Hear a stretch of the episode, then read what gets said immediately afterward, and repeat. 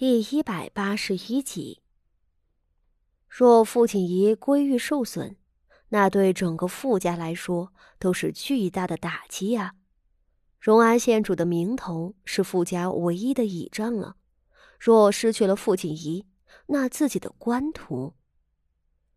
如今的傅守仁是要一切以傅锦仪为先的，就和当年他百般奉承萧家一样。傅守仁叹了一口气：“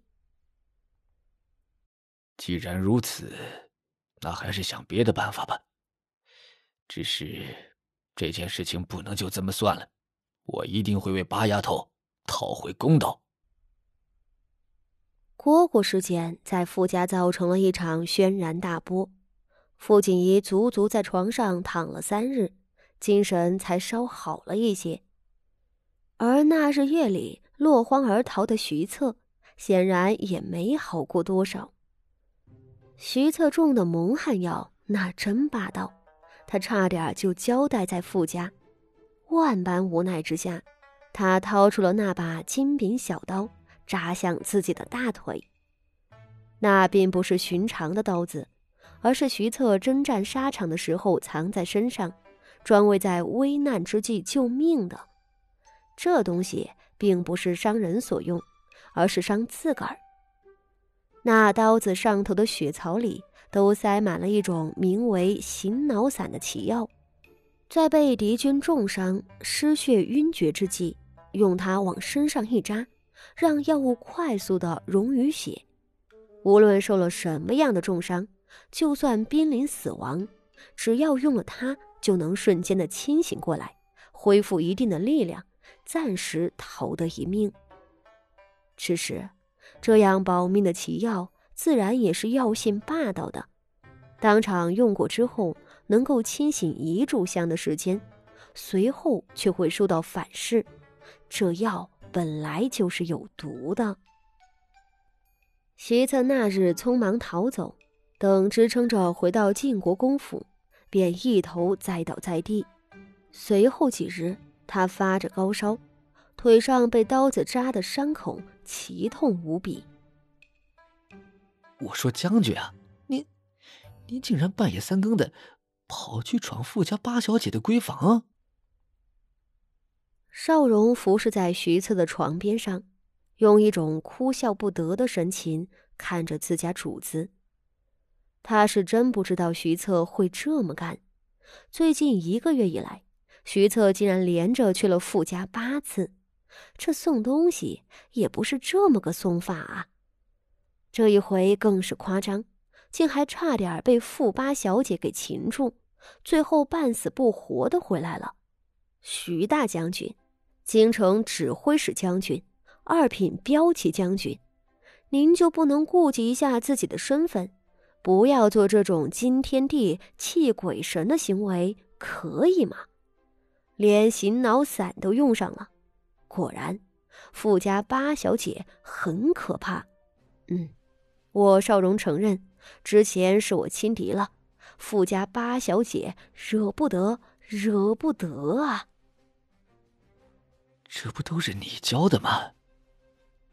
徐策窝在床上，面上鼻青脸肿，声色也很虚弱。送些不寻常的小玩意儿。还要偷偷摸摸的送，让他忍不住动心。嗨，你都不知道，我为了那些个东西花了多大的心血。那几篇香艳的诗词，可是我请了我的舅父，当朝二品翰林院掌院大学士亲手写的。他的文章名扬天下，写出的东西连圣上都是钦佩。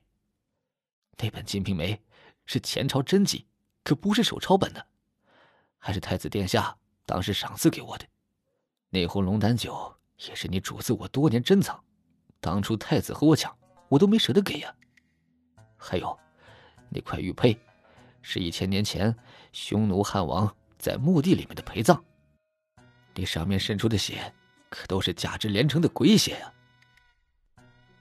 邵荣听着，眼角抽搐的越来越厉害了。他给徐策出了那个主意后，本以为徐策是个傻的。学不会，只能采取第二种的下策。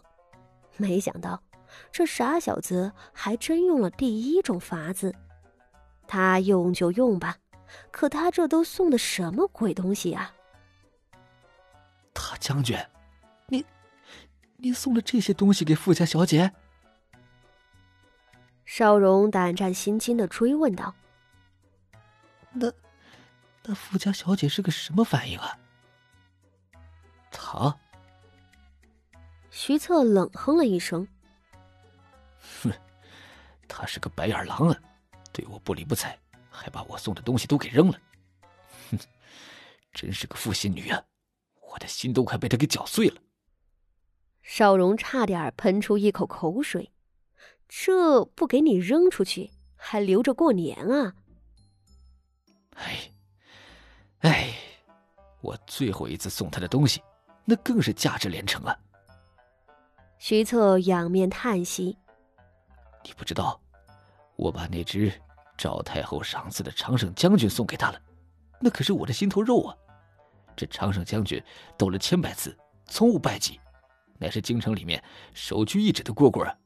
可惜他还是不领情。邵荣听着差点跳起来，他惊叫道：“什么什么？长胜将军，就是那只岐山大蝈蝈？是啊，你也知道。”岐山蝈蝈身体肥大，战斗力强，寻常的都要上千甚至上万两银子一只！我这只可是宫里面养的，是赵太后亲封的长胜将军，因屡战屡胜而天下闻名。你知道太子跟我开价多少吗？一百万两银子呀！邵荣噗的一声吐出了一口老血，蝈蝈，大蝈蝈，呵呵呵。难怪手底下人和他禀报说，傅家的八小姐生了一场重病，而且据说是吓出来的。先前邵荣还在纠结，要不要把这个消息告诉徐策，现在看来，还是算了吧。